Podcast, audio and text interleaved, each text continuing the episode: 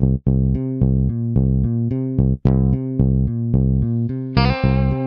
the Pitch. Der Sportpodcast mit Benny und David.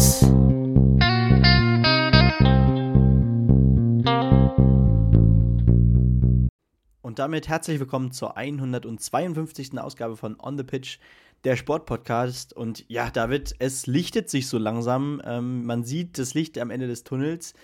Der Winter, ja, ähm, steht jetzt vor den letzten Wochenenden, zumindest äh, vor allem, was man äh, am Wintersport noch vor uns hat. Äh, natürlich Skifliegen Raw Air äh, im Skispringen äh, beginnt jetzt noch als eines der letzten Highlights. Aber ähm, in dieser Folge wird man schon sehen, dass es gar nicht mehr so groß ist und, und der Block jetzt wieder ein bisschen kleiner wird. Natürlich äh, gehen uns die Themen dennoch nicht aus und ähm, ich freue mich natürlich, die letzte Woche wieder mit dir zu rekapitulieren. Moin David.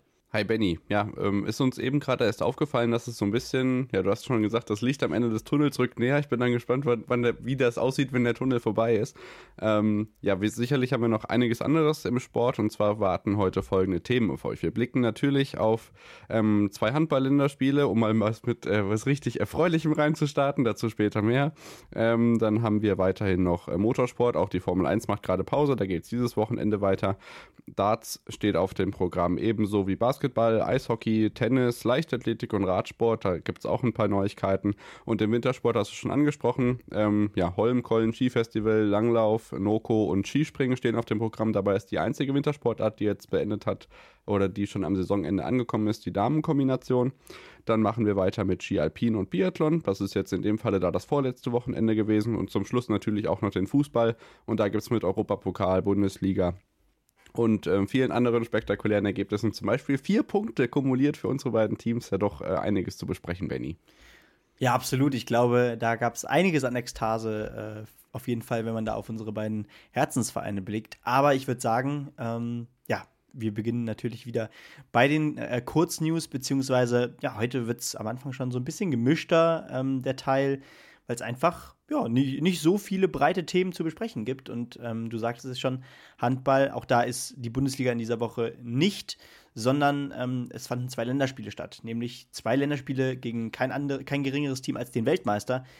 Ja, und das ist natürlich Dänemark. Und ähm, da hat man es tatsächlich zweimal gesehen, dass äh, die deutschen Handballer trotz natürlich einer guten äh, Weltmeisterschaft, das muss man auch noch dazu sagen, ähm, doch noch ein Stückchen weit weg sind vom äh, amtierenden Weltmeister Dänemark. Beide Spiele gingen deutlich verloren. Ähm, das zweite Spiel 21 zu 28, das erste 23 zu 30. Wieder waren Lichtblicke, natürlich Andy Wolf im Tor und äh, Juri Knorr, das Riesentalent, was ja auch seine erste Weltmeisterschaft jetzt spielen konnte im Januar und da auch wirklich für Aufsehen, äh, für Aufsehen sorgen konnte. Äh, hier auch wieder mit neun Toren im zweiten Spiel. Äh, und vielleicht muss man da auch ganz klar konstatieren, äh, Alfred Gislason hat es auch gesagt, ähm, Dänemark ist gerade einfach nicht das Richtmaß, woran man sich äh, messen kann. Und ähm, ja. dennoch ist es wichtig, wahrscheinlich auch solche Länderspiele da mitzunehmen. Ne? Ja, auf alle Fälle. Und wenn man jetzt hier, also die Länderspiele werden im Rahmen des sogenannten ERF Eurocups ausgetragen, auf die Tabelle schaut, es sind da nämlich noch Schweden und Spanien mit dabei. Und da ist Deutschland nach vier Spielen das einzige Team, was noch gar nicht gepunktet hat. Die Schweden vorneweg mit zwölf Punkten, Dänemark mit neun, Spanien mit drei. Es gibt dann Ende April nochmal ein Spiel, in dem Falle dann einmal gegen äh, Schweden und einmal gegen Spanien. Also in dieser Tabelle wird man, glaube ich, nicht mehr viel erreichen können, aber es sind natürlich alles starke Handballnationen und ähm, ja, vielleicht ist es nicht nur der Handball, wo sich Deutschland mal wieder als äh, Nation für große Ereignisse hervorhebt.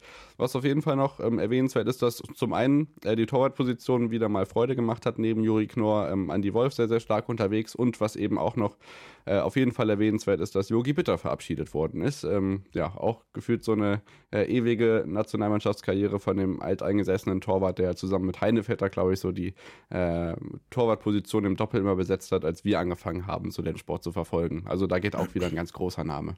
Ja, ganz genau. Ich, ich hatte das zumindest so damals auch immer im Blick.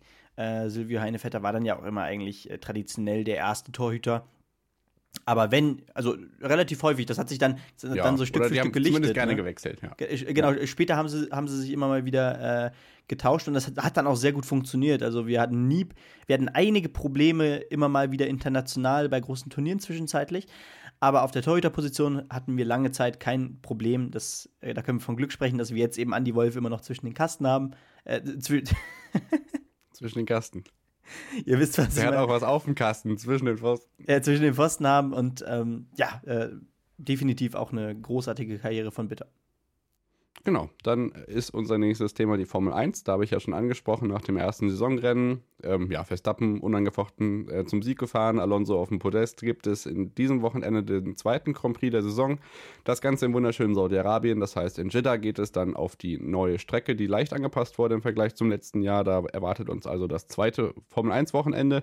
Unter der Woche ist gar nicht mehr so viel passiert, außer dass Günther Steiner sich mal wieder über Mick Schumacher geäußert hat, weil so ein bisschen diese Drive to Survive-Folge Nummer 4 ist es, glaube ich, in der fünften Staffel angesprochen worden ist. Und ja, auf ein totes Pferd könnte man ja auch nicht mehr einprügeln. Das war so seine Notiz und Benny hat da schöne Analogie zum Fußball geschaffen, denn er hat Günther Steiner als was bezeichnet?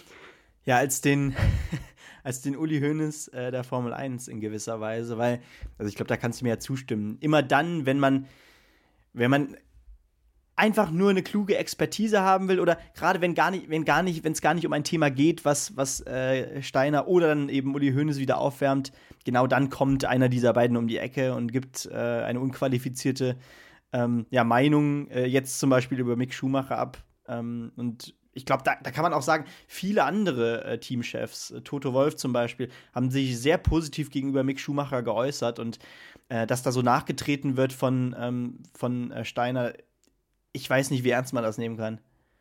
Ja, wobei ich jetzt trotzdem gefragt hätte, die Wortwahl mal beiseite lassend, ob er nicht in der Sache doch recht hat.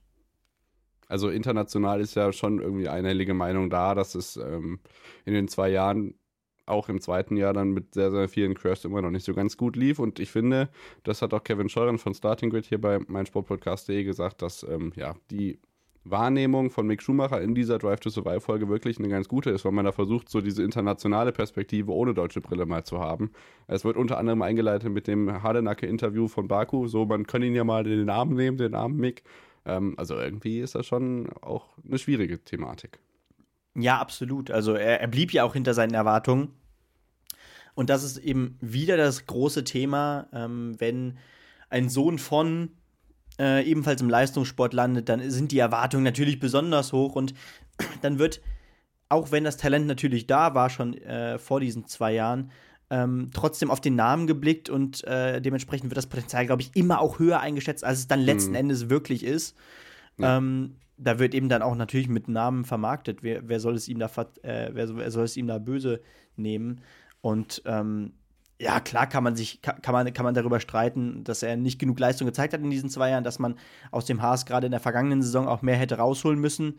Gerade wenn, wenn, wenn man auf Magnussen guckt, der doch ganz gute Ergebnisse eingefahren hat. Äh, aber ja, äh, jetzt ist jetzt so und äh, genau, du sagst es schon, es geht vor allem um die Wortwahl und das Thema ist ja für Haas beendet. Warum muss er sich jetzt nachträglich noch einschalten? Ja. Ja, weil er gefragt wird wahrscheinlich. Ja, Naja, okay. Mal gucken, was das in den nächsten Wochen und Monaten noch bringt. Wir springen zum Darts und äh, schließen damit den ersten Block ab, den wir hier bei unseren Sportnews haben. Es ging diese Woche in Liverpool in der Premier League äh, zu und bevor es dann nächste Woche nach Nottingham geht. Und Benny, wir haben letzte Woche drüber gesprochen, endlich hat es auch Peter White geschafft, ein paar Punkte in der Tabelle der Premier League zu sammeln. Ja, ganz genau. Äh, es, es, die Zeit fliegt schon wieder. Es ist nämlich schon der sechste Spieltag gewesen in der vergangenen Saison. Diesmal ging es in die M&S Bank Arena nach Liverpool. Und ja, Peter Wright, der fünf Auftaktniederlagen verkraften musste äh, in den ersten fünf, an den ersten fünf Spieltagen, konnte tatsächlich äh, im Viertelfinale Gervin Price mit 6 zu 5 schlagen und damit seine ersten zwei Punkte in der diesjährigen Premier League-Saison holen mit dem Einzug ins Halbfinale. Am Ende gewann aber wieder ein alter Bekannter. Michael van Gerven gewinnt tatsächlich das äh, Turnier oder den, den Premier League-Abend äh, gegen Michael Smith im Finale gegen den Weltmeister mit 6 zu 4. Zuvor Peter Wright äh, demontiert mit 6 zu 1 und im Viertelfinale Johnny Clayton ebenfalls nur äh, zwei Lecks gegen ihn abgegeben, gegen den Waliser. Und das ist tatsächlich der dritte Tagessieg in der Premier League für Michael van Gerven in Folge. Das gab es seit der Einführung des Modus in der vergangenen Saison äh, noch nicht.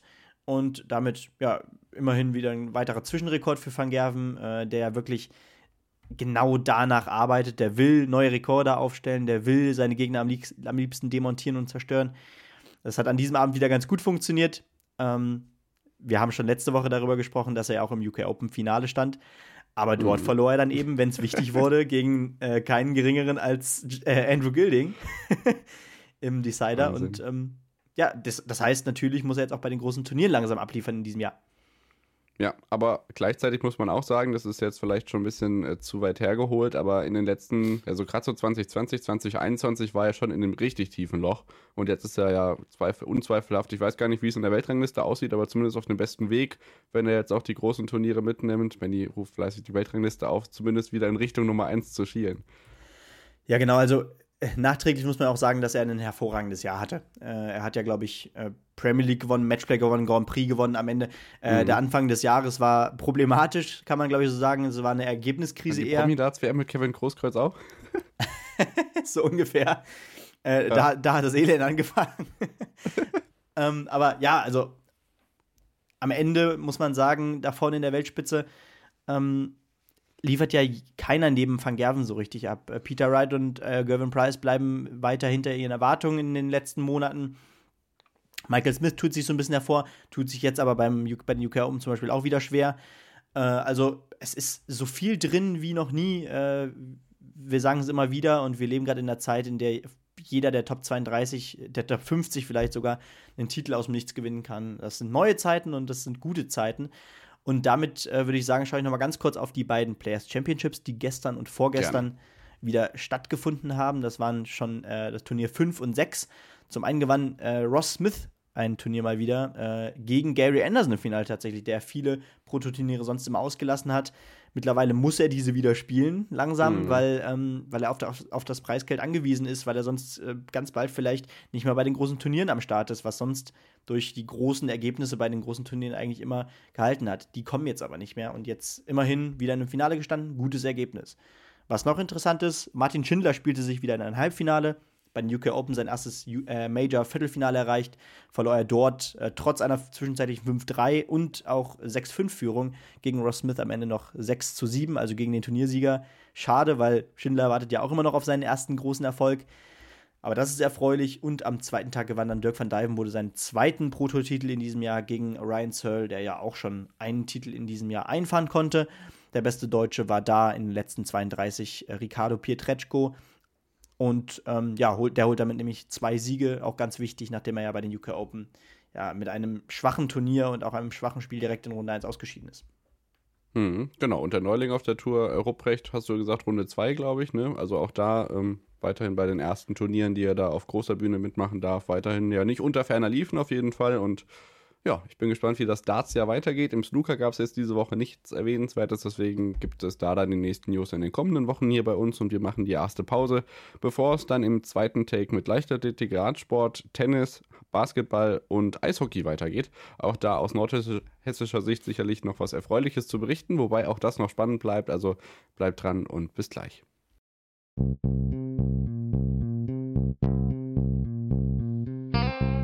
On the Pitch der Sportpodcast mit Benny und David.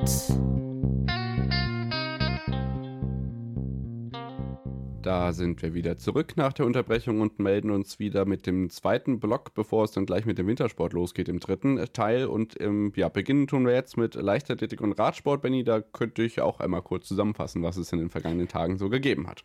Ja, Herr äh, Leichtathletik- und Radsportbeauftragter, bitte walten Sie Ihres Amtes.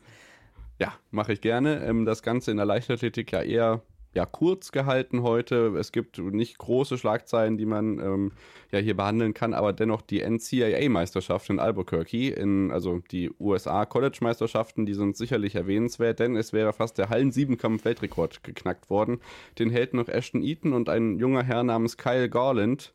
Ähm, ja, den haben nur ganz, ganz wenige Punkte gefehlt und zwar sechs Stück an der Zahl, um diesen Weltrekord zu knacken. Das sind wirklich phänomenale Leistungen, die er geliefert hat. Zum Beispiel beispielhaft fast 8 Meter im Weitsprung, 16 Meter 45 mit der Kugel, 2 Meter 12 im Hochsprung, 6, 87 über äh, 60, 60, Meter, äh, 7, 74 über die Hürden war eine Bestleistung, ebenso wie die 5 Metern 16 im Stabhochsprung und 2 Minuten 41 bei dem abschließenden Lauf. Ähm, über die 1000 Meter. Also das sind wirklich phänomenale Leistungen. Ähm, es waren auch Deutsche mit dabei, und zwar Leo Neugebauer und Till Steinfort, die sich auf Platz 3 und 4 eingereiht haben. Ähm, da gibt es jetzt auch eine neue, ja, eine neue Bestenlistenplatzierung, und zwar eben für Leo Neugebauer, der sich jetzt nämlich hinter Frank Busemann und Arthur Abele und Kai Katzmirek auf die beste Allzeitliste auf Platz 4 setzt. Also auch da aus deutscher Sicht sicherlich ähm, erwähnenswerte Ergebnisse. Auch über die einzelnen Distanzen gab es erwähnenswertes, zum Beispiel den Weltrekord von Femke Bohl über die 400 Meter, den ich schon angesprochen hatte. Ähm, ja, da wäre jetzt der Weltrekord gebrochen worden, wenn Femke Bull das vor ein paar Wochen nicht schon übernommen hätte. Und zwar von der US-Amerikanerin Britton Wilson. Die hätte den 400-Meter-Rekord aufgestellt, aber der ist eben, das war ja dieser Uralt-Rekord. Erinnerst du dich? Der, der mhm. irgendwie das letzte Mal in den ja. 80ern äh, aufgestellt worden ist. Der wäre jetzt am Wochenende gefallen, aber ähm, ja, da kam ihr jemand äh, zuvor. Und auch bei den 60 Metern, also flach, 6,94 Sekunden bei den Damen, waren es so zwei Hundertstel, die der Weltrekord vorbeigingen. Das aus der Leichtathletik und dem Radsport gab es zwei große ja, Vorbereitungstouren. Das ist zum einen Tirreno Adriatico, das hat Primoz Roglic gewonnen, der deutsche Lennart Kemner, vor allem mit Ambitionen für den Giro d'Italia wird starker Vierter. Der geht jetzt im April nochmal trainieren bei der Tour of the Alps, also so ein bisschen Bergetappen. Und dann freuen wir uns auf die ersten Grand Tours, die dann dieses Jahr anstehen. Und bei der zweiten Tour, die in der letzten Woche stattfand, Paris-Nizza, hatten wir einen Sieg von Tadej Bogacar und der hat gesagt, jetzt habe ich schon den, meinen großen Traum erfüllt. Ich habe Paris-Nizza gewonnen. Selbst wenn ich diese Saison nichts mehr gewinne, ist das schon eine erfolgreiche Saison. Ich würde sagen, das ist etwas Understatement, oder? Ja, vor allem von einem der Dominatoren. Ähm, da wünscht man sich doch was ganz anderes. Äh, ich meine, wir sind im, im März diesen Jahres äh, und die großen Highlights stehen noch an, von der Tour de France bis zur Giro d'Italia. Ähm, alles Events, äh, die doch eigentlich wie gemacht sind, um, äh, um da zu sagen, ey, genau das, das, das sind da die Ereignisse, worauf ich hinarbeiten will.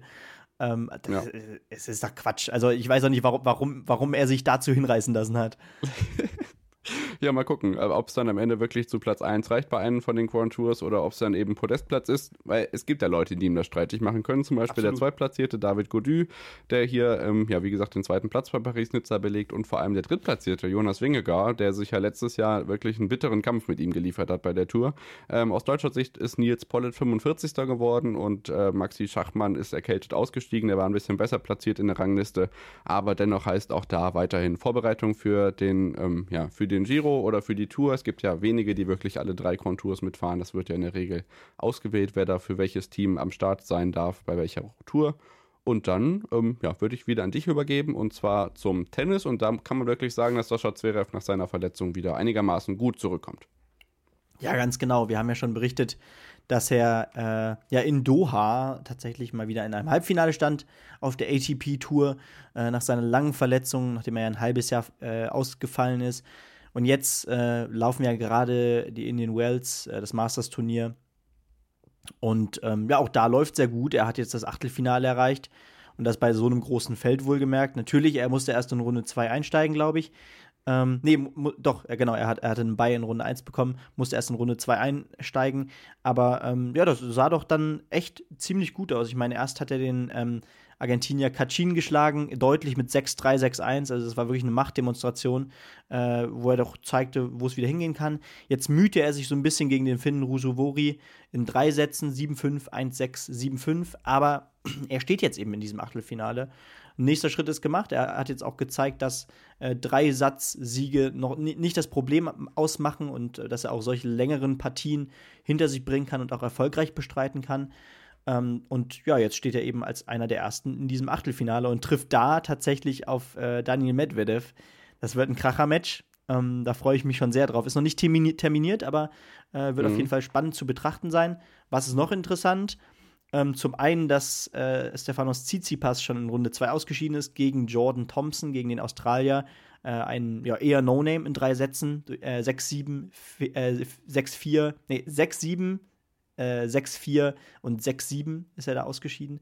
Und ähm, ja, um dann da vielleicht nochmal auf die Damen zu kommen, auch da lief es aus deutscher Sicht leider nicht gut in der Breite.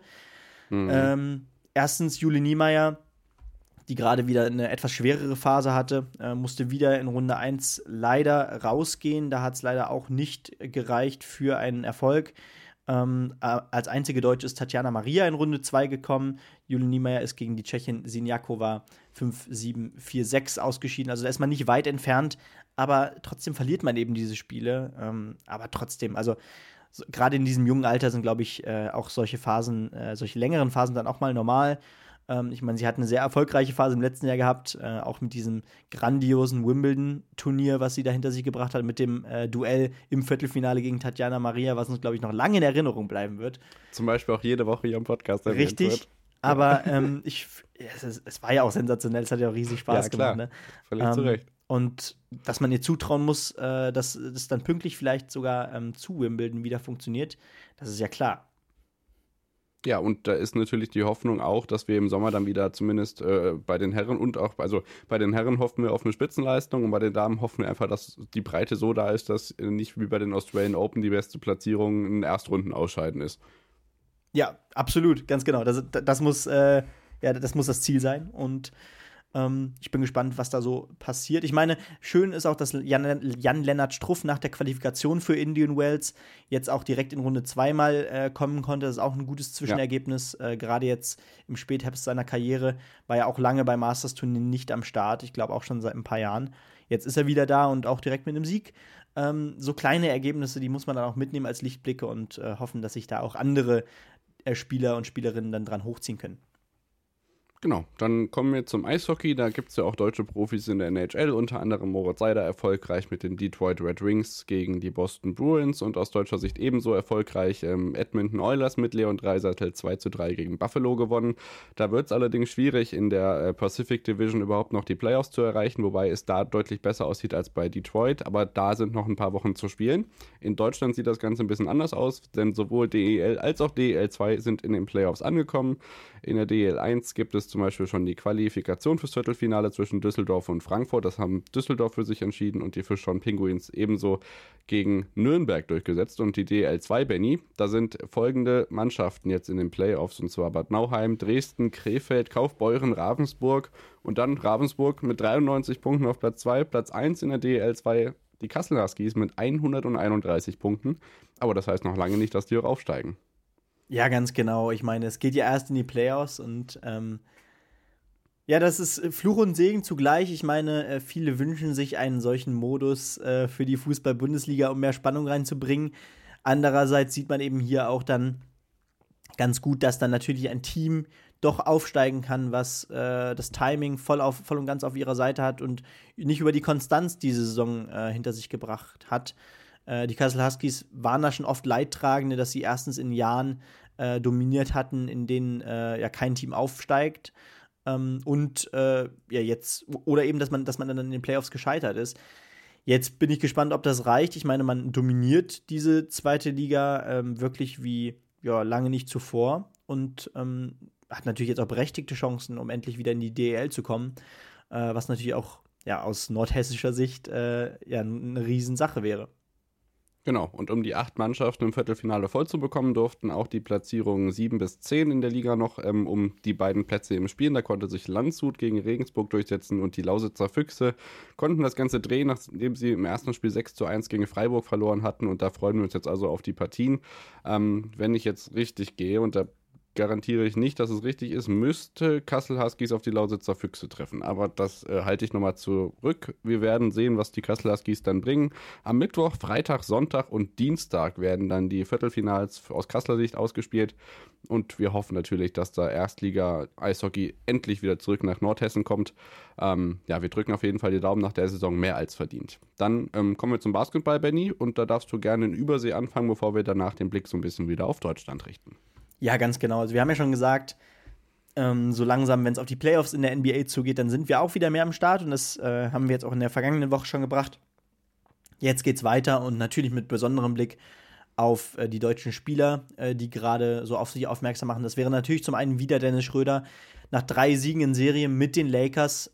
ja, ähm, und der Hoffnung, die am Leben äh, bleibt, dass man doch noch einen Playoff-Platz erhält ähm, ja, mussten sie jetzt wieder einen leichten äh, Zwischenschlag zu, äh, einstecken. 108 zu 112 verlor man gegen die New York Knicks, die natürlich auch eine gute Saison übrigens äh, spielen.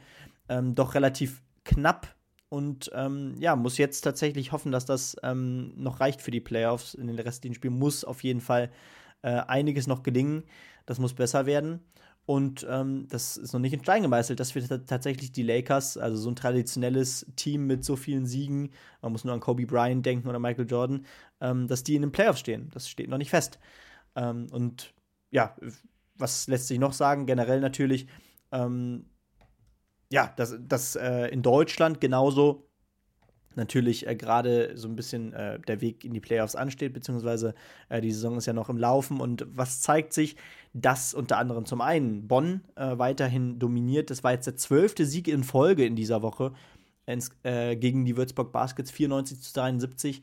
Ähm, damit natürlich äh, ist man weiter Tabellenführer, während die Bayern, die ja den, den Pokal erst holen konnten vorletzte mhm. Woche, ähm, ja ja, sich doch mühen, hier äh, ganz vorne Anschluss zu halten. Man gewann jetzt gegen den Tabellenletzten nur 80 zu 79. Klar sind das vor allem Punkte, die man holen muss. Und es geht dann natürlich auch erst in die Playoffs. Das heißt, es ist jetzt nicht wichtig, auf äh, Biegen und Brechen diesen ersten Platz sich zu holen. Aber äh, das ist natürlich schon Richtmaß, weil man dann doch gerade auch punktetechnisch ja doch relativ deutlich sich hinter Alba Berlin und äh, eben den Te Telekom Baskets Bonn bewegt. Äh, das ist ganz interessant und ähm, ja, auch Alba, nach vier Niederlagen in Folge, konnten sie sich jetzt zurückmelden gegen Chemnitz 101 zu 91. Wichtiger Sieg, auch um da den zweiten Platz zu festigen. Genau, eine weitere Niederlagenserie wurde beendet, um nochmal kurz den Blick zurückzubringen äh, mit den Wagner-Brüdern bei den Orlando Magic in der NBA. Allerdings mit dem Preis, dass sich Franz Wagner im Knöchel verletzt hat. Da also auf jeden Fall gute Besserung, dass wir da auf jeden Fall möglichst viele deutsche NBA-Spieler mit in den Playoffs haben. Und wie gesagt, in Deutschland, ähm, ja, für Göttingen weiterhin sieht es nach Playoffs aus. Platz 6 in der Tabelle und in der Euroleague unter der Woche gab es zwei dicke Klatschen aus deutscher Sicht und zwar für Bayern gegen Piraeus. 102 zu 74 verloren und die äh, Berliner von Alba ebenso schlecht gegen Bologna 74 zu 96. Also da, ähm, ja, Playoffs weite Ferne von der Euroleague aus gesehen und ähm, ja, da ist nichts mehr zu wollen. Ja, absolut. Äh, da muss man, muss man sich keine Illusionen machen. Ähm, das sieht leider nicht gut aus und ähm, ja, mehr muss man zugleich leider auch nicht sagen. Ich glaube, die Messe ist für diese Saison gelesen. Genau, dann sagen wir auch, dass die Messe gelesen ist, zum Beispiel für alles, was nicht Wintersport und Fußball ist, und melden uns im nächsten Teil mit dem Holmenkollen Skifestival 2023 zurück.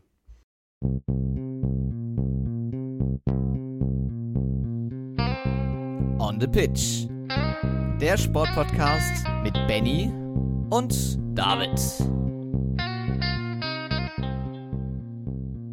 Da sind wir wieder zurück nach der Unterbrechung und melden uns wieder jetzt mit dem Wintersport. In diesem Take werden wir uns dem, ja, den Geschehnissen in Oslo am Holmenkollen ausführlich widmen, unter anderem mit Langlauf, nordischer Kombination und Skispringen, dem Auftakt des War Air Tournaments. Und ganz zu Beginn müssen wir auf jeden Fall wieder ein Karriereende ansprechen.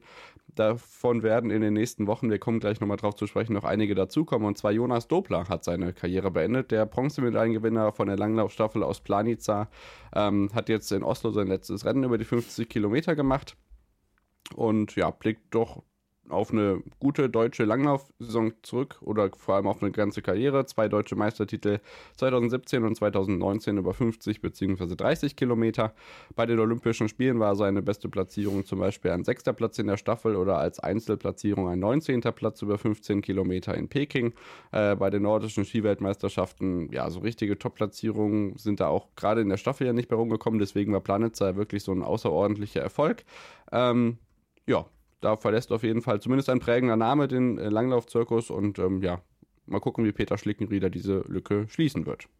Ja, absolut. Also das, wenn man, wenn man was in dieser Saison gesehen hat, dann ist es ja, dass das Team äh, des DSV ähm, im Langlauf ganz gut funktioniert. Das heißt, ich mache mir da keine Sorgen, dass auch das aufgefangen werden kann. Aber du sagtest es schon natürlich, am Ende der Saison gibt es immer einige Rücktritte und ähm, ja, äh, beend, das Beenden von Karrieren und ähm, zumindest anreißen müssen wir hier natürlich auch, auch wenn wir dann nochmal genauer am Ende der Saison darauf eingehen, äh, dass Erik Frenzel, äh, der nordische Kombinierer, ebenfalls seine Karriere beendet. Ja, ganz kurz zusammengefasst, seit Vancouver auf jeden Fall bei jeden Olympischen Spielen auf dem Podest gestanden. Punkt. Punkt. Äh, und mehr muss man dazu ja. nicht sagen. Mehr geben wir da auf jeden Fall nochmal am Ende der Saison ein riesige Karriere, ähm, riesige Verdienste in dieser Sportart und ähm, ja, auf jeden Fall stand jetzt der größte Name. Genau, völlig zu Recht. Es fällt auch wirklich schwierig, solche Meldungen zurückzuhalten. Deswegen auch vollkommen okay, dass das jetzt noch im Langlauf passiert. Ja. Eben, das wird wirklich, also tränenreich dann in Lachti, glaube ich, wenn Weinbuch und Frenzel sich verabschieden. Aber nochmal kurz zu meiner Lieblingsrubrik in diesem Winter. Zurück zum Langlauf. Wir beginnen mit den Damen, weil die Herren, das ist schon wieder bekloppt. Also, wir beginnen mit äh, den Damen. 50 Kilometer, das ist wirklich auch das einzige Mal im Weltcup, dass die Damen überhaupt 50 Kilometer laufen.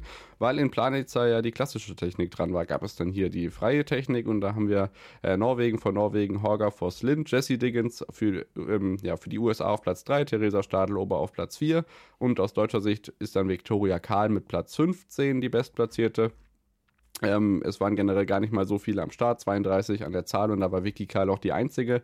Es war nämlich an diesem Wochenende nichts weiter in Oslo. Es geht dann unter der Woche weiter in Drammen, dann geht es am nächsten Wochenende nach Vorlun, dann steht nochmal Sprint in Tallinn auf dem Programm, bevor dann in Lahti Ende März zusammen mit den Kombinierern äh, das Saisonfinale ansteht und bei den Herren Benny ebenfalls 50 Kilometer, das traditionelle Rennen am Holmenkollen.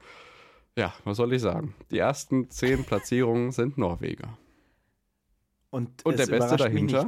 Andrew Musgrave auf 11. Ähm, der beste Deutsche Jonas Dobler zum Abschluss seiner Karriere nochmal bester Deutscher auf Platz 16. Aber hier, ja, die Namen. Krüger, Holund, Nünget, Andersen, Tönsend, Amundsen, Kläbo nur auf Platz 7. Musby, äh, Goldberg, Bucher Johansen und Musgrave ist 2 Minuten 38 Sekunden hinter dem Sieger.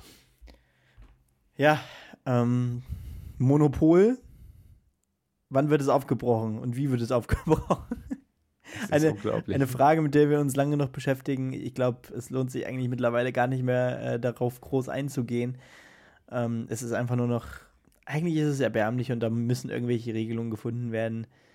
Ähm, was natürlich nicht die Leistung der Norweger hier schmälern sollte, ja, weil das ähm, ist ja das Problem also, dabei. Da- Dafür ist natürlich auch die Nation selber ähm, verantwortlich, dass so ein großer Erfolg da äh, aus diesem skandinavischen Land äh, entsteht. Äh, Gerade äh, mit den beiden Brettern unter den Füßen.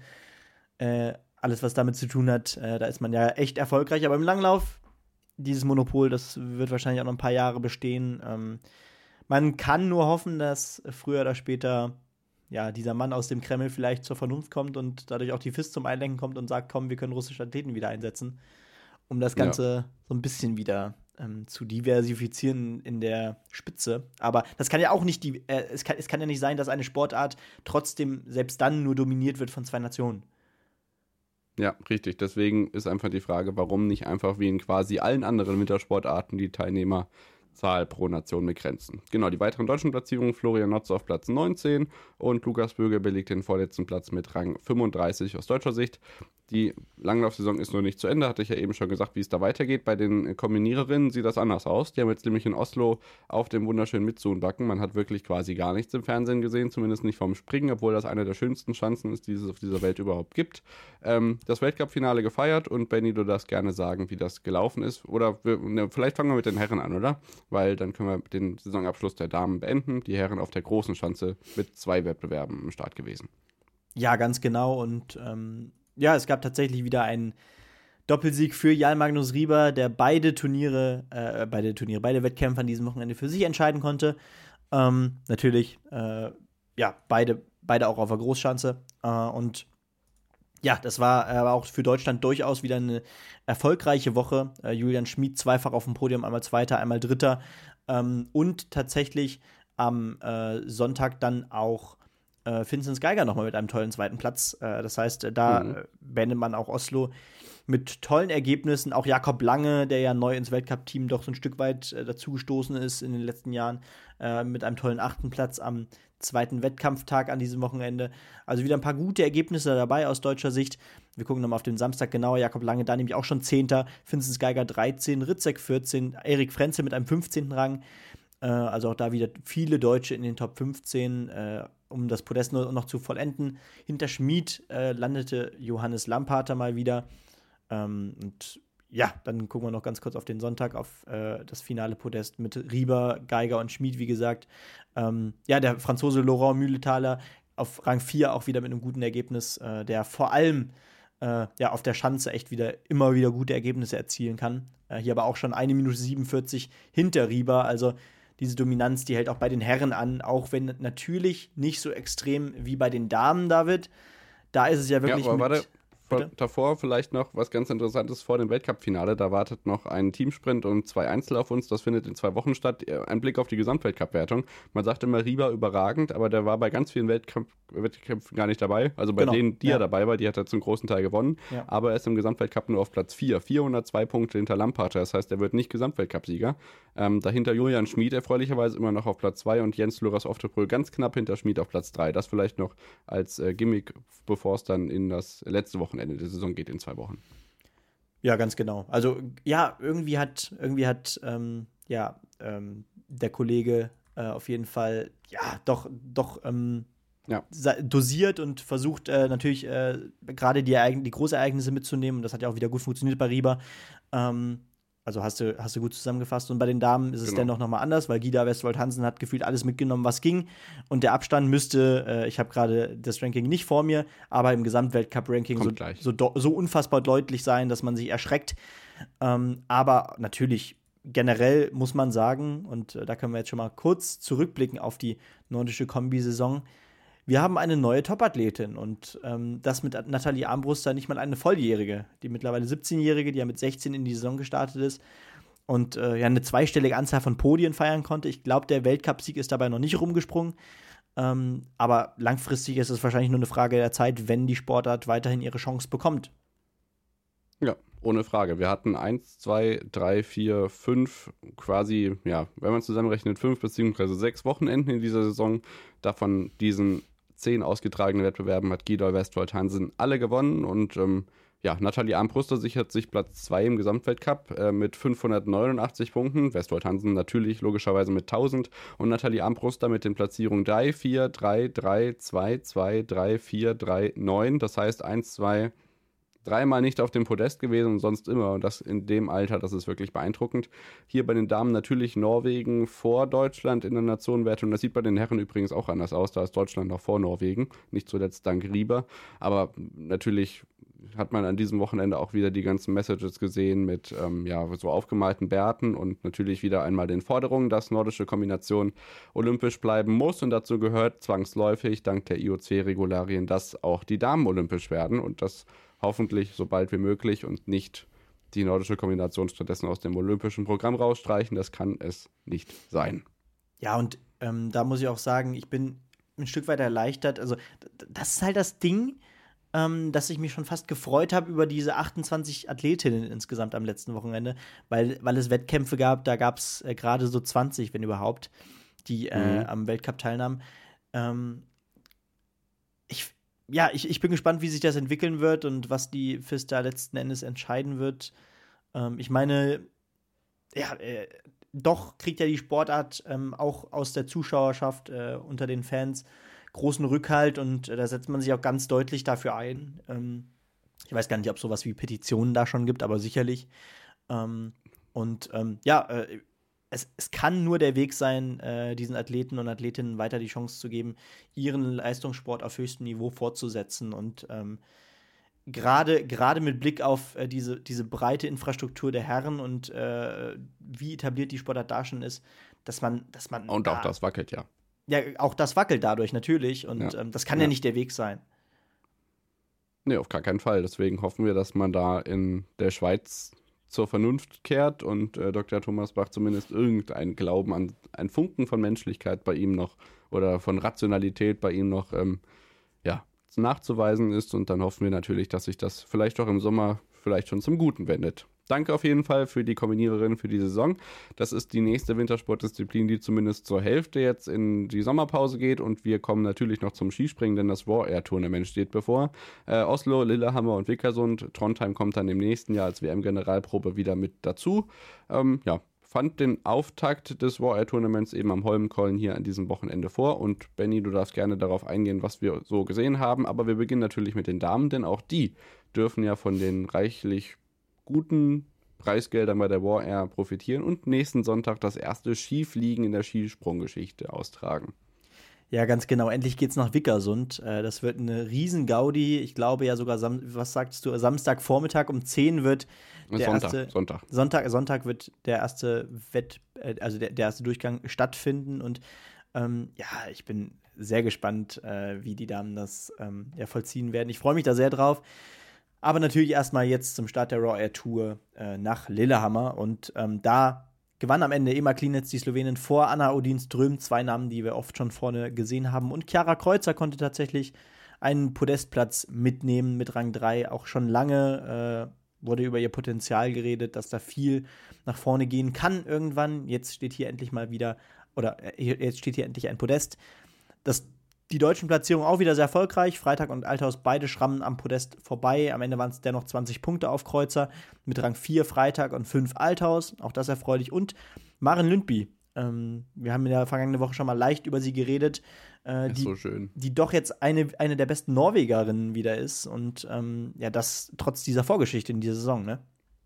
Zweite nach dem ersten Durchgang. Also wirklich richtig stark. Ähm, ich hatte ja vor der Saison in unserer Saisonvorschau schon gesagt, dass sie, ich weiß gar nicht, ob ich WM-Titel oder Gesamtweltcup gesagt habe, dass sie da mit angreifen kann. Das ist natürlich ein bisschen hochgegriffen gewesen, aber unglaublich, dass sie jetzt nach dem Jahr quasi komplett weg zu sein, jetzt so wieder dabei ist und gerade in der zweiten Saisonhälfte ja quasi nur noch in den Top Ten ist. Das werden wir sicherlich am Ende der Saison dann nochmal in der Tabelle nachweisen können, aber das ist wirklich stark. Ebenso wie Selina Freitag, die sich jetzt auch in der Weltspitze festgebissen hat. Also ähm, das läuft richtig, richtig gut im Moment. Ja, absolut. Äh, das lässt sich echt sagen. Und ähm, gerade auf die großen äh, Schanzen, da können wir uns natürlich, glaube ich, auch auf einiges noch von Katharina Althaus freuen. Ich meine, wir haben es in Willingen hautnah miterlebt, wo es für sie hingehen kann, wenn sie ins Fliegen kommt. Und ähm, ich bin sehr gespannt, wie sie das dann auf der, ähm, ja, auf der Flugschanze meistern wird. Mhm, ja, das äh, wird auf jeden Fall eine Gaudi. Das könnt ihr euch achtmal hinter die Ohren schreiben, denn das ist wirklich Geschichte, die da geschrieben wird am Sonntagvormittag. Ähm, ja, die weiteren deutschen Platzierungen, ähm, Seifert 20, Görlich 21, äh, Ruprecht 26, Hessler 28 bei dem einen Wettbewerb und bei dem anderen kommen wir drauf zu sprechen. Ich weiß nicht, hattest du den zweiten schon angesprochen? Äh, nee. Sorry. genau. Äh, Klinitz vor Chiara Kreuzer und Anna und Ines Ström und auch da Benny ähm, Selina Freitag auf Platz 4, Katharina Althaus macht Plätze im Gesamtweltcup gut, obwohl sie beim zweiten Durchgang stürzt, 133 Meter. Da sieht man dann, natürlich verliert sie ja knapp so 20 Punkte an Haltungsnoten auf den Rest, deswegen äh, nach dem vierten Rang in Durchgang 1 nur einen Platz zurückgefallen. Aber trotzdem ganz, ganz wichtig, gerade auch für den Gesamtweltcup am Ende hier ähm, und natürlich auch, dass sie solche weiten Sprünge überhaupt zeigen kann, denn das ist äh, wirklich der zweitweiteste Sprung im zweiten Durchgang gewesen, wenn ich das richtig sehe.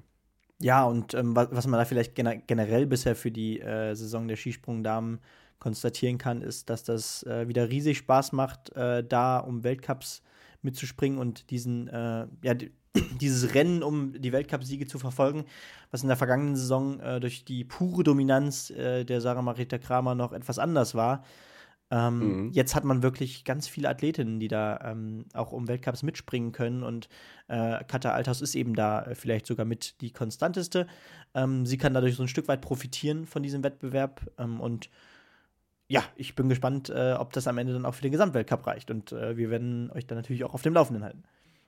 Jo, Benny, dann äh, können wir rüber zu den Herren gehen, auf die große Schanze, die natürlich auch unterwegs waren. Also die Kombiniererinnen waren ja nur auf der Normalschanze unterwegs. Und da haben wir alte bekannte Namen, die sich in unterschiedlicher Kombination auf dem Podest wiederfinden. Einmal Lanisek Kraft Geiger und einmal Kraft Lanisek Kubacki. Ja, ganz genau. Und natürlich erst zu Lanisek äh, Kraft Geiger. Und ähm, da natürlich ganz klar, ich, ich muss ganz klar sagen, äh, ich habe durchgeatmet nach diesem Wochenende, auch aus deutscher Sicht, äh, weil das wieder gezeigt hat, der Endteil der Saison, äh, die letzten 30, 40 Prozent der Saison, ähm, die waren dann doch erfolgreicher als gedacht für das DSV-Team, Karl Geiger und ähm, ja, natürlich Andy Wellinger, die da beide plötzlich wieder in der Weltspitze am Start sind. Das ist sehr erfreulich und ähm, ja, ich glaube, Ansel Landisek ist jetzt keine Riesengeschichte, dass er hier gewinnt. Äh, ist schon in der gesamten Saison einer der Dominatoren gewesen. Stefan Kraft auch mit einem guten Wochenende, einmal Zweiter, einmal, äh, einmal einen Weltcup gewonnen.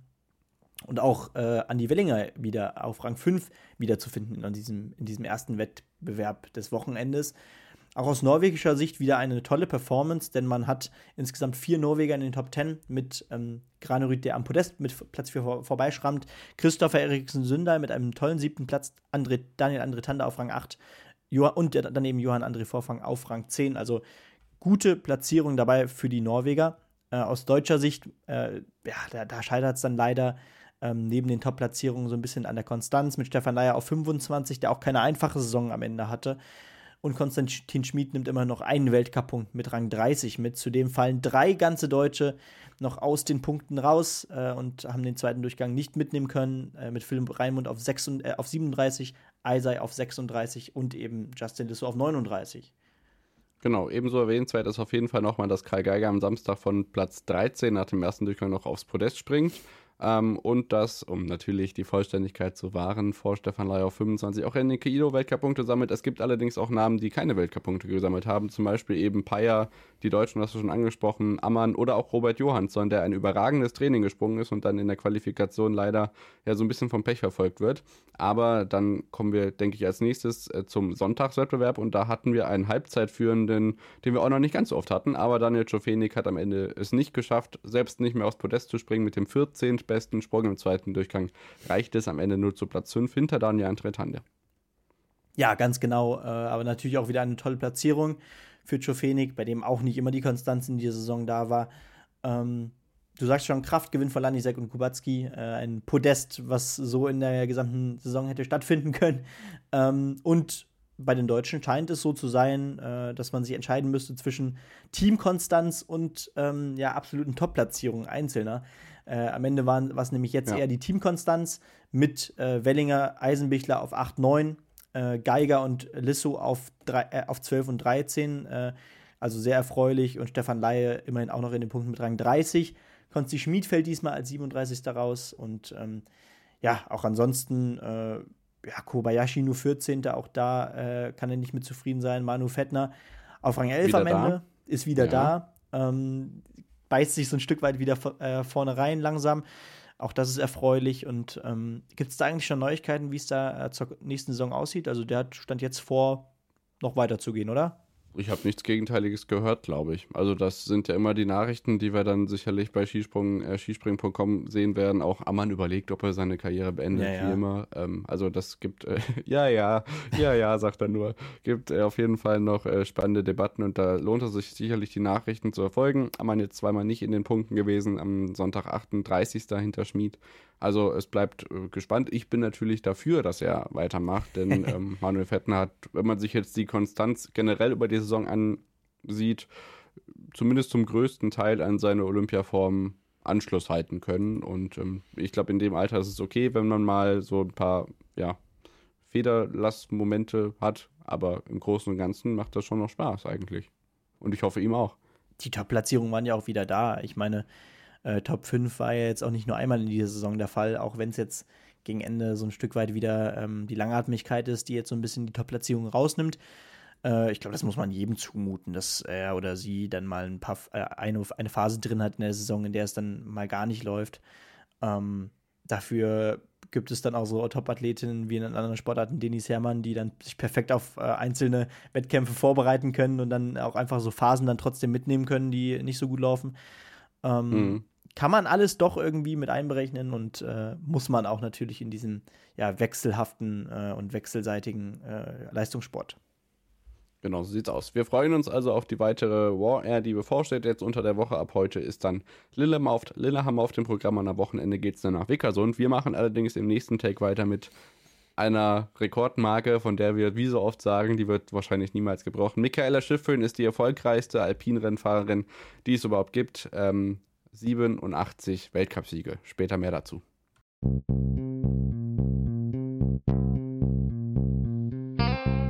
On the Pitch.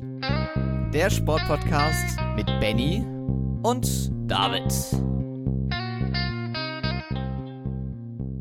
Da sind wir wieder zurück nach der Unterbrechung und melden uns wieder mit dem zweiten Wintersportblock, bevor wir uns danach natürlich auch dem Fußball widmen. Aber wir haben jetzt noch Ski Alpin in Ore für die Damen und bei den Herren in Kranzkagora ausstehen, bevor wir nachher nochmal nach ähm, Östersund springen. Bevor ähm, da auch das Biathlon-Finale auf dem Programm steht, gab es hier noch das vorletzte Biathlon-Wochenende, aber wir beginnen mit Ski Alpin und einer traurigen und einer richtig tollen Meldung. Die traurige ist, dass der Weltmeister im Parallelriesenslalom Alex Schmid sich unter der Woche einen Kreuzbandriss zugezogen hat und dann diesen Winter auf jeden Fall nicht mehr antreten wird. Auch nicht beim Weltcup-Finale in Soldeu in Andorra, sondern dann natürlich die Hoffnung ist, dass er in Sölden mit dabei ist. Das ist jetzt natürlich schon richtig bitter, Benny.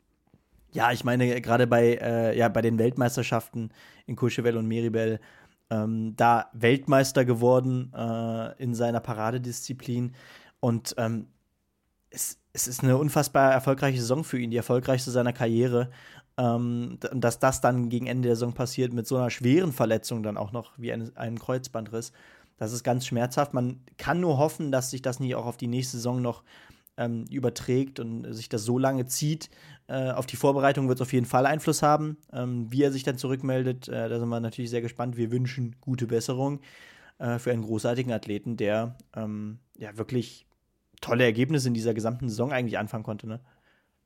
Ja, absolut. Und natürlich krönt der WM-Titel das Ganze dann. Und ähm, ja, es gibt noch jemanden, der sich gekrönt hat. Und zwar Michaela Schiffrin, die erfolgreichste Alpinathletin überhaupt. Jetzt mit 87 Weltcupsiegen an Ingmar Stenmark vorbeigezogen. Äh, sie ist schon Gesamtweltcup-Siegerin im Slalom und im Riesenslalom. Und der Gesamtweltcup ist quasi auch schon safe. Also das ist unglaublich, was für eine Konstanz sie in den letzten Jahren in den Tag gelegt hat. Natürlich mit so ein bisschen Pech bei den Großereignissen, aber jetzt auch an diesem Wochenende beide Weltcups gewonnen. Wir beginnen, also es waren zwei Riesenslaloms am Freitag mit äh, Schiffrin vor Brignone und Sarah Hector.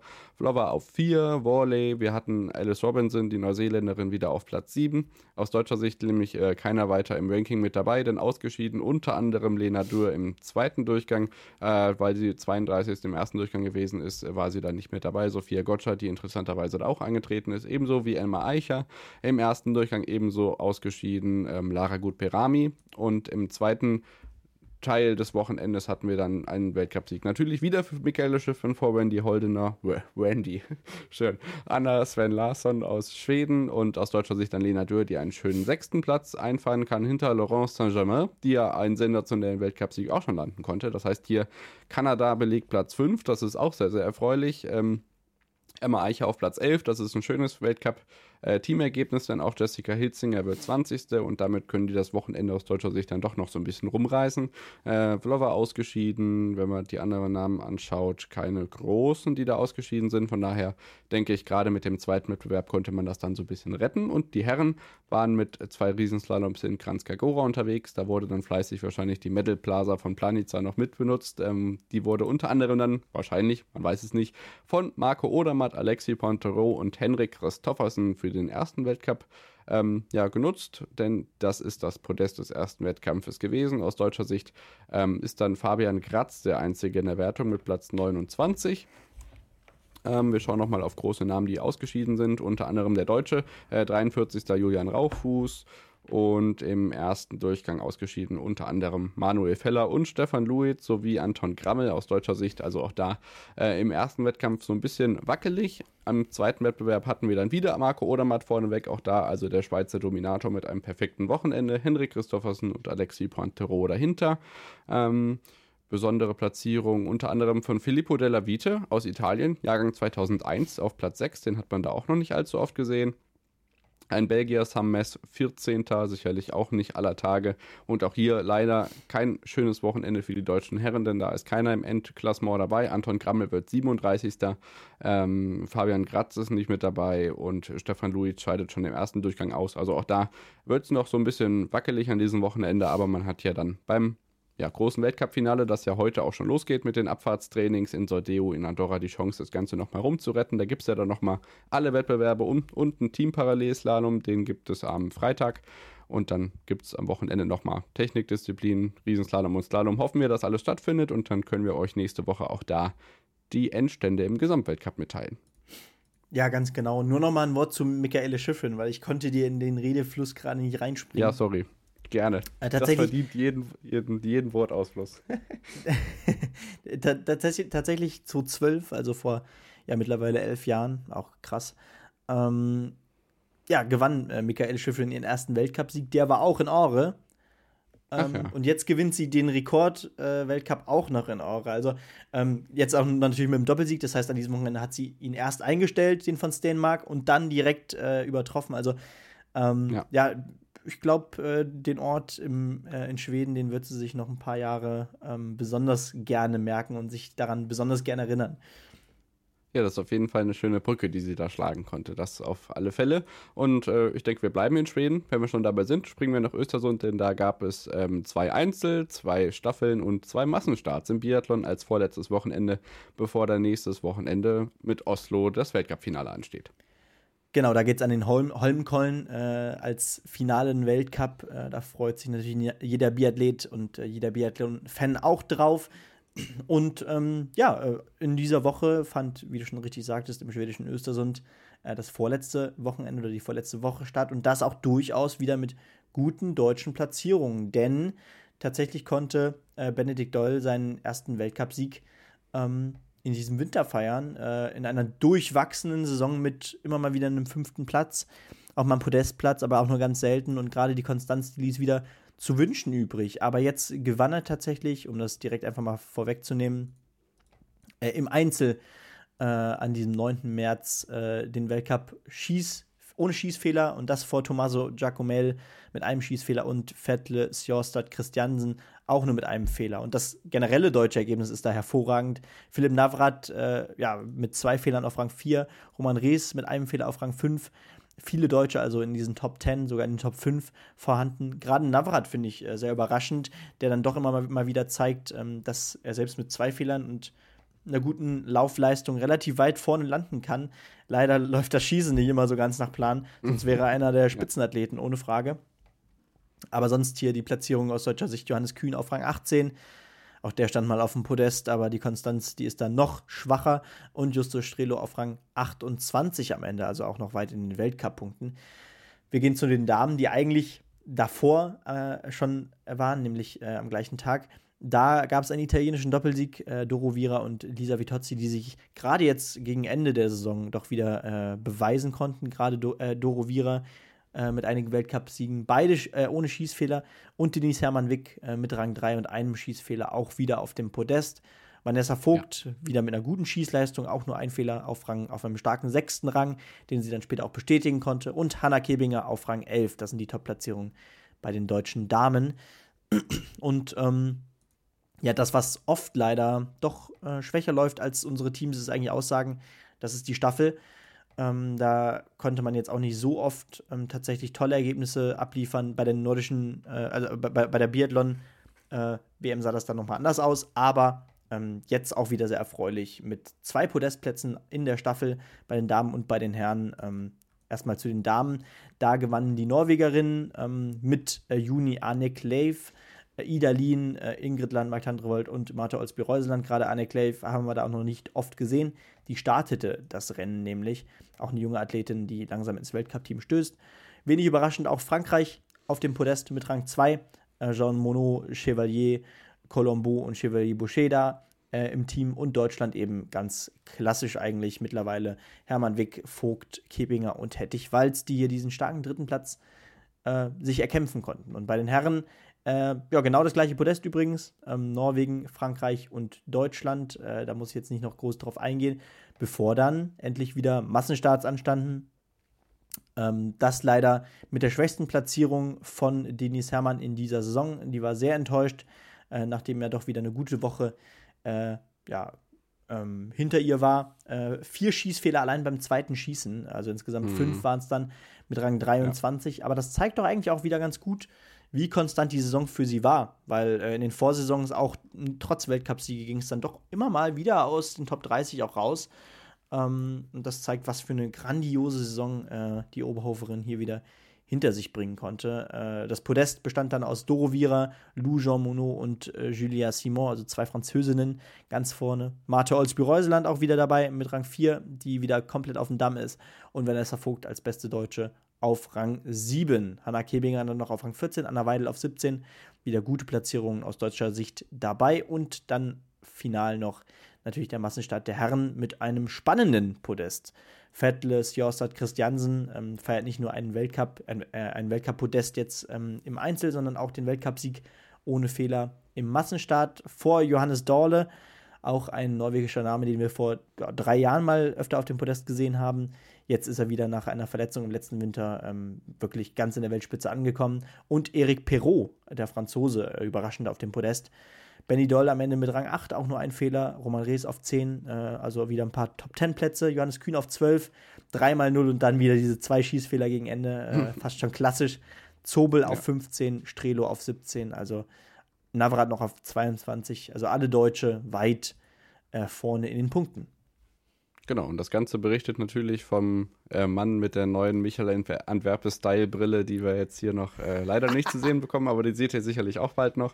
Äh, zwei Dinge möchte ich gerne noch anmerken. Zum einen, dass die Damenstaffel bis zur dritten Läuferin Vanessa Vogt, der quasi noch vorne mit in, dem, in der Truppe mit drin ist, die um den Sieg kämpft, auf jeden Fall. Also hier gerade im Vergleich zur Männerstaffel noch lange ja, mit der Aussicht zumindest ganz oben auf dem Podest zu stehen und Dorothea Viera. Das hätten wir vor der Saison auch niemals gedacht, dass sie jetzt doch so prägnant oben dabei ist. Also da hatten wir durchaus auch wackelige Ergebnisse, wenn man jetzt zum Beispiel auch an die beiden Winter davor denkt.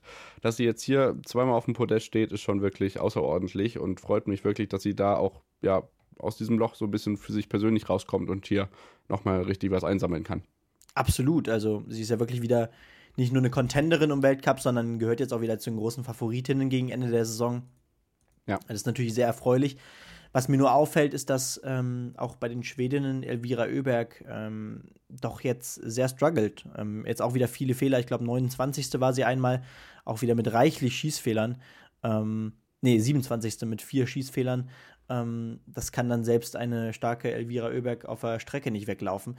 Und mhm. äh, das passiert jetzt in letzter Zeit ein bisschen häufiger. Ähm, ich glaube, viele haben bei ihr doch erwartet, dass in dieser Saison ähm, der Durchbruch ähm, zur do absoluten Dominatorin stattfindet. Das ist jetzt nicht der Fall gewesen, was natürlich erfreulich für die Sportart ist, ähm, weil es dennoch sehr, sehr äh, unterschiedliche Siegerinnen gibt, wenn auch natürlich ähm, bestimmte Namen wie Julia Simon, jetzt Doro Vira äh, oder auch, ja, natürlich die Schwester ähm, Hanna Oeberg, äh, welche der Top-Athletinnen weiter sind. Aber ähm, ja, das dazu. Ja, genau. Weltcup-Finale steht also bevor. Holmkollen. Am Donnerstag gibt es den Herrensprint, 10 Kilometer, Freitag Damensprint, am Samstag die beiden Verfolgungen und Benny, es gibt keine Single-Mix-Staffel, sondern wie es sich gehört, am Sonntag zwei Massenstarts zum Abschluss der Biathlon-Saison. Und unser Podcast wird abgeschlossen natürlich mit dem Fußballteil. Wir regen uns zum einen natürlich für die Bowl Hönes auf, aber das kann man ja quasi jede Woche tun. Ansonsten gibt es zu feiern, dass wir zusammen vier Punkte geholt haben. Die Arminia hat gewonnen und Schalke hat gepunktet im Revierderby. Das Ganze ganz wichtig in beiden Abstiegskämpfen. Darüber wird zu sprechen sein. Aber auch zum Beispiel über das Ausscheiden von Borussia Dortmund aus der Champions League, die weiteren Europapokalpartien, das Ticket-Chaos von äh, Frankfurt in Neapel. Wir haben die Nationalmannschaft, die bevorsteht und natürlich noch viele weitere Themen, die wir im Fußballteil besprechen werden. Bis gleich.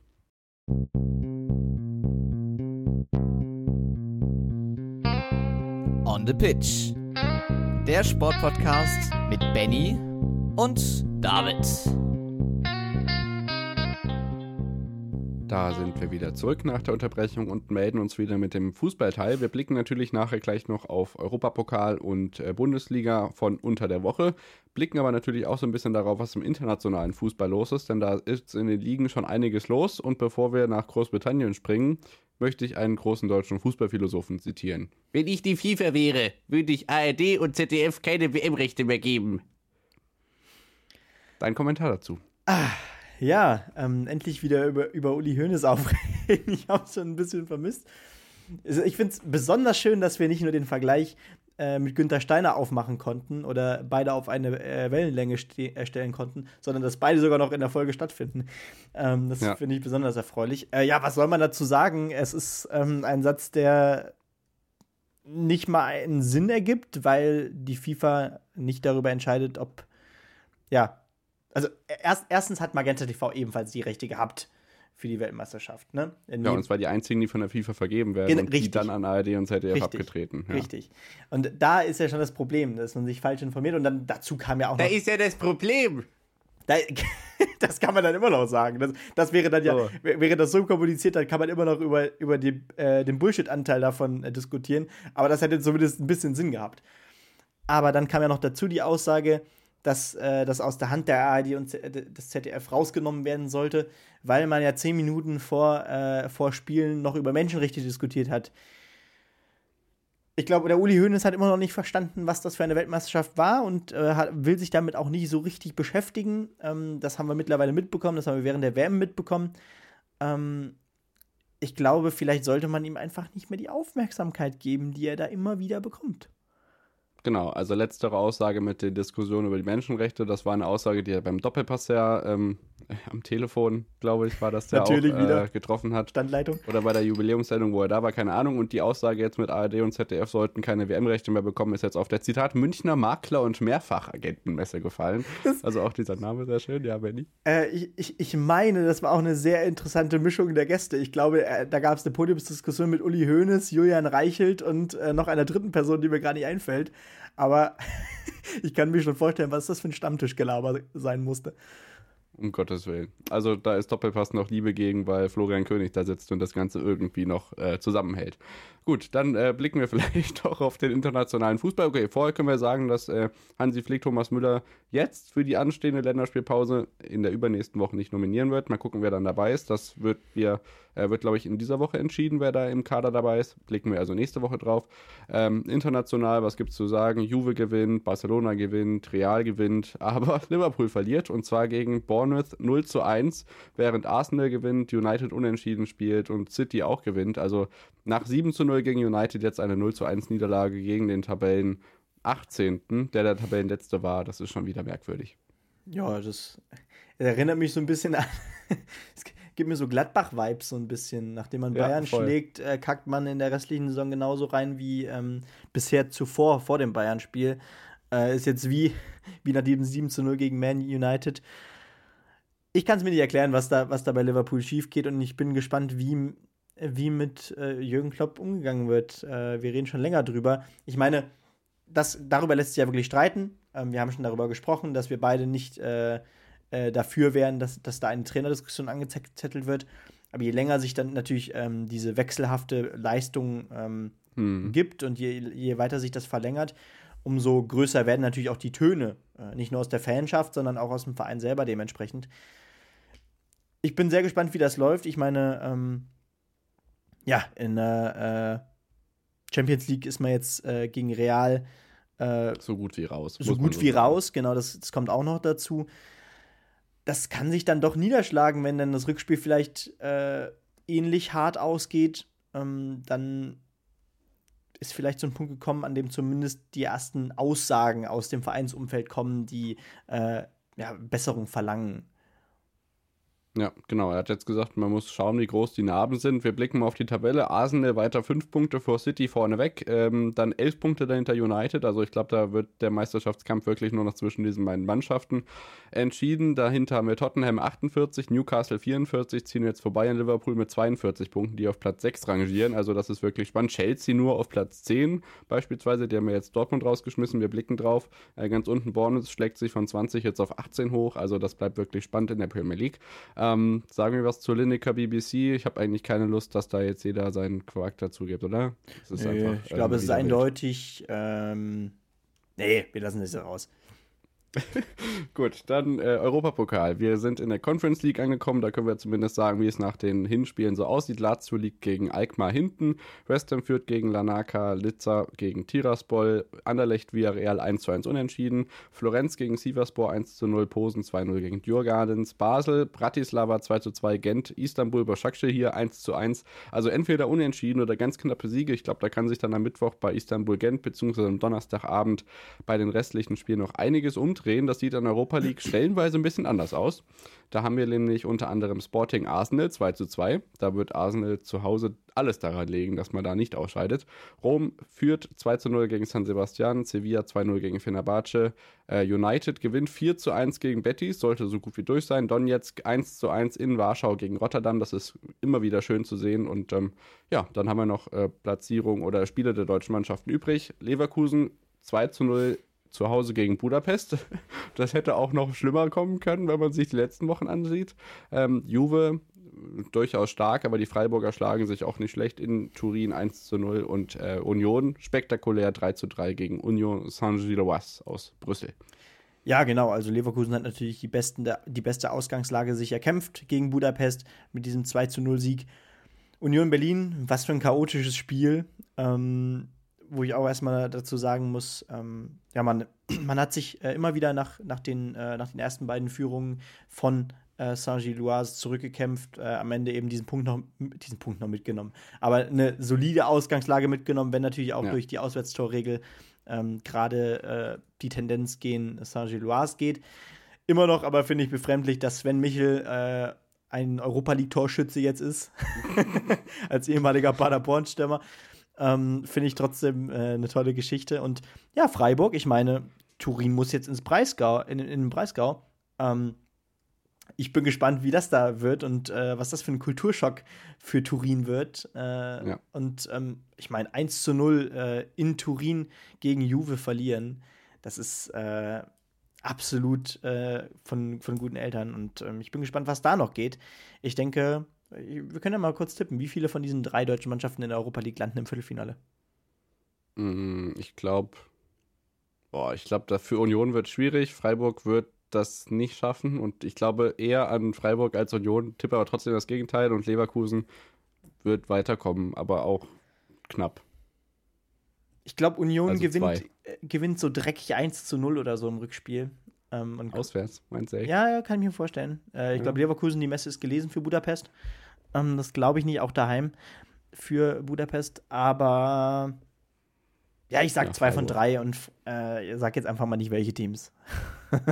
sehr stark, Benjamin Scherb. Danke für diesen Vorschlag. Das Europapokalstadion äh, sieht auf jeden Fall in der Premierensaison jetzt das größte Spiel der Freiburger Vereinsgeschichte. Ich glaube, das darf man so sagen. Äh, das Ticketchaos ist dann nicht ganz so ausgeartet, wobei auch ein bisschen. Es waren ja Freiburger beim Hinspiel im Stadion, wie wir es gleich in der Champions League sehen werden. Ähm, ja, es ist natürlich wirklich abenteuerlich und wir freuen uns da natürlich. Und das ist wirklich wichtig, dass eben nicht nur Dienstag und Mittwoch Europapokal ist, dann ähm, RTL wird, glaube ich, Union im Free TV zeigen am Donnerstagabend und natürlich kann man sich den Spaß auch erlauben. Wenn man Leverkusen parallel sehen will, dann Heiko Wasser, der in der letzten Woche ja auch durch äh, spektakuläre Äußerungen äh, aufgefallen ist, dann in der Konferenz bei Union sich anzusehen. Also ähm, ja, wir sind gespannt, wie es an der Europa League aussieht und blicken in die Champions League. Da sind die ersten Rückspiele schon hinter uns. Lissabon kommt weiter und gewinnt gegen Brügge ganz, ganz deutlich 5 zu 1. Milan kommt weiter gegen Tottenham dank eines 0 zu 0 und eines 1 zu 0 Sieges im Hinspiel. Bayern ohne Gegentor gegen Paris weiter und Dortmund nach der 0 zu 1, ähm, ja, nach dem 1 zu 0 Heimsieg zu Hause unterliegt man in der Stamford Bridge 2 zu 0 und kommt nicht weiter. Aber die Entscheidung des Abends ist, glaube ich, eine Schiedsrichterentscheidung, äh, die schlussendlich zu Elfmeter-Wiederholungen führt und ähm, das Ganze dann gut für Kai Havertz ausgeht, aber schlecht für den ganzen BVB. Ja, ganz genau. Am Ende an der Stamford Bridge, glaube ich, Chelsea auch, ja, ähm, am Ende war es ein 2 zu 0. Das klingt erstmal relativ deutlich, äh, habe ich jetzt so nicht gesehen. Ähm, aber natürlich, ähm, ich, ich, ich finde, Dortmund hat man dann am Wochenende danach auch angesehen, ähm, dass dieses Spiel doch noch im Kopf war. Ähm, wir werden gleich aufs Derby zu sprechen kommen. Ähm, ich meine, gegen Chelsea kann man rausfliegen als Borussia Dortmund. Vielleicht ist es in dem jetzigen Stand für äh, die Schwarz-Gelben auch gar nicht so schlecht, ähm, weil man ja doch noch eine Perspektive zumindest auf, ähm, ja, auf die Meisterschaft legt äh, oder äh, eine Perspektive auf den Titel hat. Ähm, wie lange das durchzuhalten ist, ähm, da werden wir gleich im Rahmen der Bundesliga drüber sprechen, aber ähm, vielleicht ist das in dem Fall gar nicht so schlecht. Äh, genau, was dann natürlich in dieser Woche noch ist, ähm, äh, es finden ja noch ein paar Rückspiele statt. Äh, zum einen die Eintracht gegen Neapel am Mittwoch äh, in Neapel. Das wird auch äh, ganz heiß, äh, nachdem ja. Mit oder ohne Fans, man weiß es nicht. Ja, das, das werden wir sehen. Ähm, es wechselt sich stündlich ab, die Meldung. Ganz genau. Ja, und äh, da sieht natürlich die Ausgangslage für Neapel sehr gut aus mit dem 2 zu 0 in Frankfurt. Ähm, Real Madrid, Liverpool, das wird, glaube ich, ja, ein schweres Ding für Liverpool auswärts, dieses 2 zu 5 ähm, von daheim äh, wettzumachen. Trotzdem natürlich ein grandioses ja. Spiel, was man sich, glaube ich, angucken muss. Äh, und davor den Abend natürlich City gegen Leipzig und Porto gegen Mailand. Und äh, ich meine, Leipzig hat eine gute Ausgangslage. 1 zu 1 äh, daheim, jetzt auswärts in Manchester. Ähm, geht da was? Ja, am Ende spielen die, glaube ich, wie Dortmund dann auch 1 zu 1 und dann gibt es ein schönes Elfmeterschießen mit die hat. Das wäre doch was. Ja, ja also, also man kann die Fankultur beider, beider Teams überdenken ähm, oder überlegen, ob es die überhaupt gibt. Aber ähm, fußballtechnisch äh, ist es auf jeden Fall auf Na, Eher bei City als bei Leipzig auf jeden das Fall. Das auf jeden Fall, äh, aber ja, dennoch natürlich nicht vergleichbar. Auch mit einem Spiel wie Real äh, Liverpool, wo dann wirklich doch äh, ja, oder Neapel Frankfurt. Oder Neapel Frankfurt. Das wird hitzig. Sind. Das wird hitzig und ja. egal, äh, wie die Ausgangslage ist, absolut. Ja, es gab auch wunderbare Videos von Christian Günther in Freiburg, dann wie er so über die Turiner Altstadt gefilmt hat und unten dann die ganzen Freiburger, ohne im Bild zu sein, einfach, also so ein, so ein Schwenk über die Dächer der Turiner Altstadt und dazu einfach äh, Fangebrüll von Freiburger Auswärtsfans. Das ist einfach nur schön. Europapokal ist was Tolles und wir freuen uns darauf, dass ihr das dann ähm, City gegen Leipzig bei Amazon seht und den Rest bei The Zone. Also Mittwoch könnt ihr Liverpool und Frankfurt gleichzeitig in der Konferenz schauen. Wir kommen in die zweite Liga, denn auch da ist einiges passiert. Am Freitag gab es einen 2 0 Sieg von Nürnberg gegen Braunschweig. Kaiserslautern spielt 2 2 gegen Sandhausen. Also ganz, ganz wichtige Punkte im Abstiegskampf auch in Sandhausen. Ein Punkt. Dort ähm, St. Pauli gewinnt gegen Fürth 2 zu 1 in Überzahl, weil Fürth sich zur Halbzeit eine rote Karte abholt. Magdeburg, Paderborn 0 zu 0 und im Topspiel heißt es Düsseldorf gegen Heidenheim 1 zu 1. Das also auch da der drittplatzierte Heidenheim nur mit einem weiteren Punkt. Regensburg gewinnt gegen Kiel. Auch da ein ganz wichtiger Sieg im Abstiegskampf. Man steht jetzt auf dem Relegationsplatz. Äh, Hannover gegen Rostock 1 zu 1 und der HSV verliert in Karlsruhe 4 zu 2 und damit, ähm, ja, wäre die Chance da gewesen, auf die Tabellenspitze zu springen, wenn man Karlsruhe besiegt. Aber auch Darmstadt verliert in Bielefeld 3 zu 1 und dabei bleibt es. Darmstadt 49, HSV 48, Heidenheim 47 Punkte ganz oben. Richtig spannend, Benny. Ja, absolut. Also das hätte ich jetzt auch tatsächlich nicht, beides hätte ich nicht gedacht. Erstens, dass, dass sich der HSV in der ersten Halbzeit so demontieren lässt. Also ähm, ja, Werner hat da ganz klar auch äh, zu Recht davon gesprochen, dass es die erste, dass die erste Halbzeit die schlechteste Halbzeit war unter ihm als Trainer. Ähm, Werner? äh, Walter. Werner, Tim Walter, sorry. Werner ist Bremen. Äh, Ole Ole Ja. Werner war, war Bremen, genau. Sorry. ähm, und das stimmt auch absolut. Also man hätte sechs Dinger fangen können gegen Karlsruhe, Minimum. Äh, Ja. Das war eine desolate Defensivleistung und da äh, konnte man von Glück sprechen, dass es am Ende dann nur, ich glaube, zur Halbzeit stand da 3-0, ne? Ja, äh, nur richtig. drei Gegentore waren. Ähm, am Ende 2-4 ist dann ja fast schon annehmbar äh, im Vergleich dazu. Und dass Darmstadt dann gegen ein Team wie ähm, Bielefeld zu dem Zeitpunkt verliert, äh, wo Bielefeld gerade steht, das muss man ja auch dazu sagen, ähm, das hätte, glaube ich, auch niemand gedacht, weil Darmstadt hat ja genauso die Tabelle angeführt, äh, war das Dominatorenteam in dieser Saison in der zweiten Liga bisher. Und ähm, ja, Arminia unter dem neuen Trainer, Uwe, Ko Uwe heißt er, ne? Uwe Koschinat, Genau, natürlich, Uwe genau wie Koschinat. Uwe Neuhaus mit dem gleichen Vornamen. Deswegen, wenn man Positives bei Arminia zu vermelden hat, muss die Südkurve einfach nur Uwe brüllen. Das ist zwar schon drei, vier Jahre her, das letzte Mal, aber es war magisch. Ich weiß nicht, wie man das jetzt Außenstehender mitbekommt, aber das habe ich seit vielen Jahren nicht mehr so erlebt. Ja, siehst du. Das, das gibt natürlich auch nochmal einen ordentlichen Push, diese drei Punkte in diesem Abstiegskampf, der ja wirklich real ist. Ähm, interessant ist aber, dass, ja, also einerseits Braunschweig konnte auch nicht punkten, das heißt, da ist schon mal wichtig, Regensburg und Sandhausen. Sandhausen holt immer einen Punkt gegen, gegen Lautern, wie du schon richtig sagtest. Ja, und genau. äh, ja, Regensburg ist weiter eng. gewann, genau. Also viele Teams, die da unten generell gewonnen haben, auch. Äh, es ist weiter eng, deswegen war der Sieg auch durchaus äh, von großer Wichtigkeit für die Arminia und man steht ja jetzt mit 24 Punkten aus 24 Spielen besser da als zuvor. Es ist, äh, es, es geht bergauf. Tordifferenz. Ich weiß nicht, wie wie es spielerisch war. Kannst du da noch ein Wort zu sagen?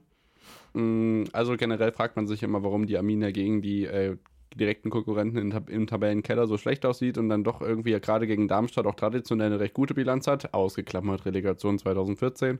Ähm, ich glaube, es ist einfach so, dass wir ja spielerisch schon in der Lage sind, gerade aufgrund des Personals. Die Ansage von Uli Forte zu Saisonbeginn war, wir wollen unter die Top 5 kommen. Ähm, in der Lage sind, guten Fußball zu spielen. Das ist stellenweise auch passiert, gerade in der zweiten Hälfte, als Darmstadt sich dann auch hinten ein bisschen geöffnet hat, nachdem ja doch Führungstreffer für Darmstadt, also man lag 1 zu 0 vorne äh, aus Sicht der Darmstädter, durch einen kapitalen Fehler von Manuel Britel, der seit langem mal wieder überhaupt spielen darf. Ähm, ist es dann schon so, dass man gerade auch schöne Spielzüge hat. Also äh, Klos auf Pritel war dann auch Kopfball, einfach direkt nach einer Ecke, ein Tor nach einer Standardsituation, ist eigentlich auch schon so selten wie so ein, äh, wie acht richtige im Lotto. Ähm, und dann, ja, das 2-0 ist ein absolutes Traumtor. Benjamin Kanuric, 20 Jahre alt geworden, vor zwei Wochen, glaube ich, müsste auch auf jeden Fall ein schauen. Ich glaube, wenn das nicht äh, Kandidatentor für Tor des Monats wird, ich weiß nicht, was sie sonst nehmen wollen. Benjamin Kaln-Uric das 2 zu 1 und dann ähm, macht Darmstadt auf, Schuhen ist weit draußen aus seinem Kasten und Klos trifft aus 25 Metern aus leere Tor und ist damit nicht nur der Rekordspieler von Arminia. 408 Spiele und 165 Tore sind es jetzt nämlich. Alleiniger Rekordhalter. Auch diese Marke ist gebrochen worden in einem wirklich historischen Spiel für Arminia Bielefeld. Man darf sich jetzt nicht ausruhen. Man hat keinen Sportdirektor mehr. Auch Sami Arabi ist ebenso wie Daniel Scherning, der Trainer, entlassen worden unter der Woche. Also da ist jetzt der Totalumbruch am Start. Koschinat ist da. Sportvorstand wird noch gesucht. Äh, es gibt noch ein Heimspiel gegen Nürnberg und dann muss man sehen, was in der Länderspielpause an Arbeit geleistet werden kann.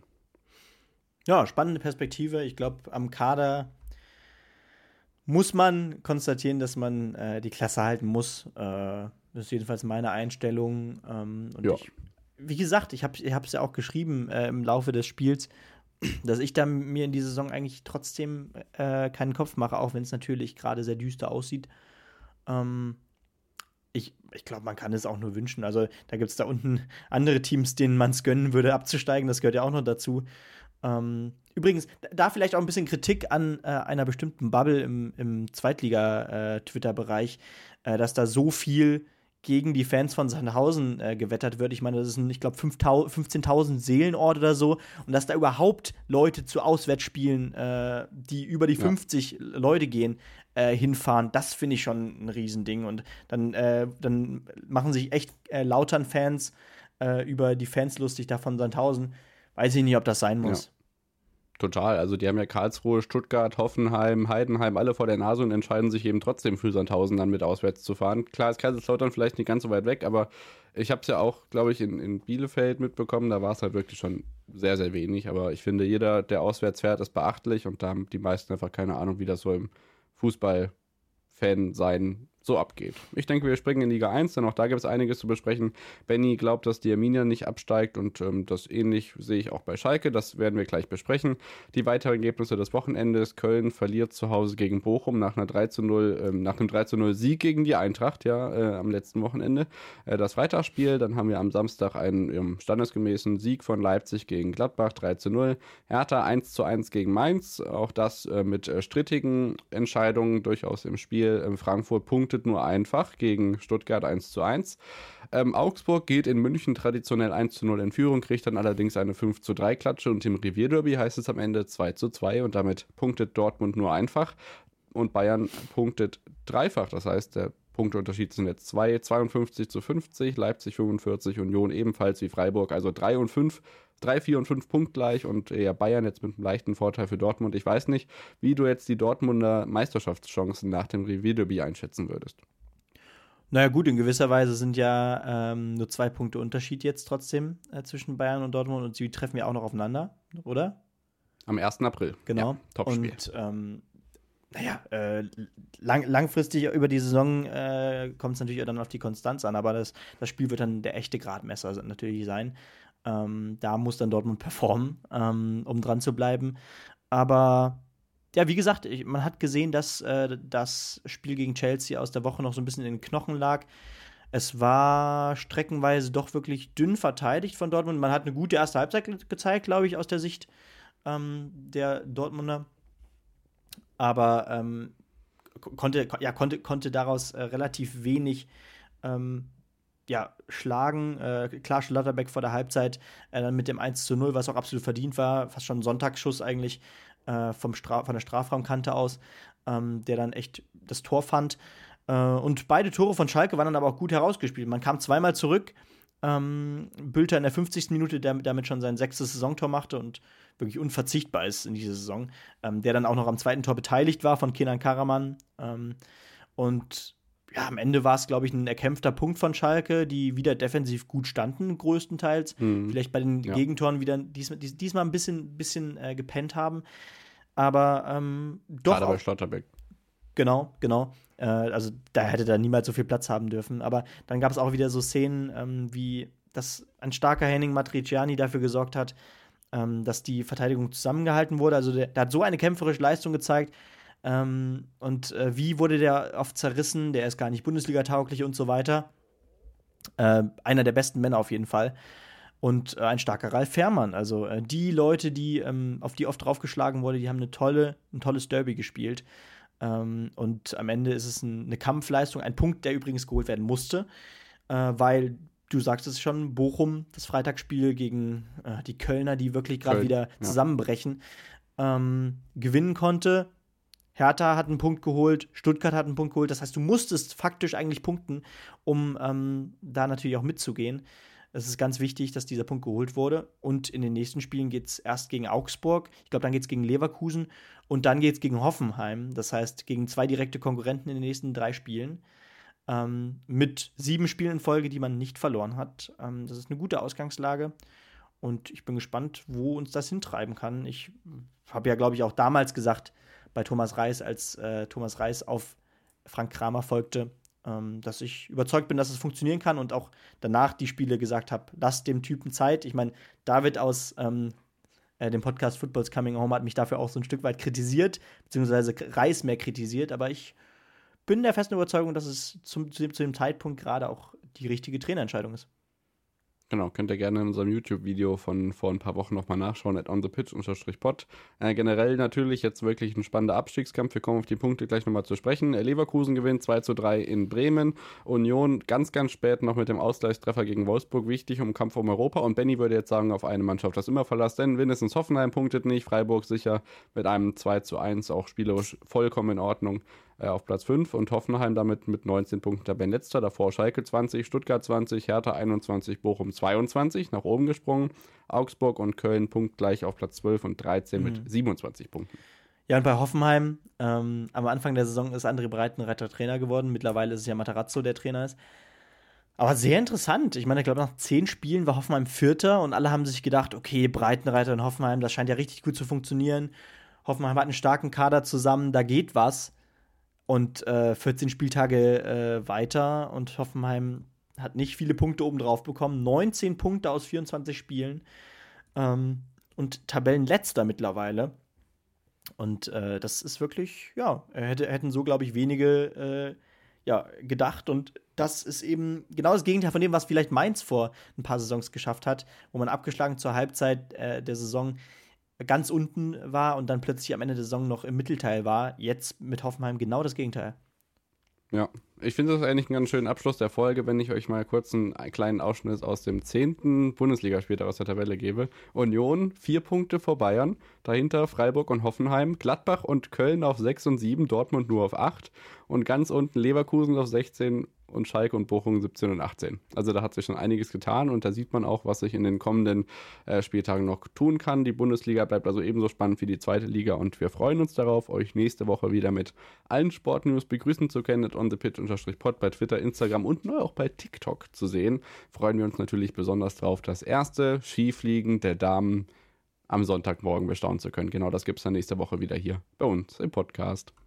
Ja, ganz genau. Ich freue mich auf nächste Woche, ähm, dass wir dann auch natürlich auf äh, die Ereignisse des äh, ersten Damen-Skisprings, äh, Skifliegens schauen können. Ähm, da wird es dann wahrscheinlich äh, ja, abends werden. Äh, ich bin nämlich tatsächlich ab nächster Woche im Praktikum. Ähm, freue mich da darauf, aber freue mich dann natürlich danach auch ähm, abends mit dir wieder die kommende Sportwoche besprechen zu können. Ich meine, Indian Wells geht weiter. Vielleicht gibt es da ja doch was zu berichten von einem erfolgreichen Sascha Zverev. Man kann es nicht ähm, wissen. Und ähm, das und viel mehr dann eben nächste Woche, Fre äh, nächste Woche Montag dann natürlich wieder. Bis dahin. Ciao, ciao.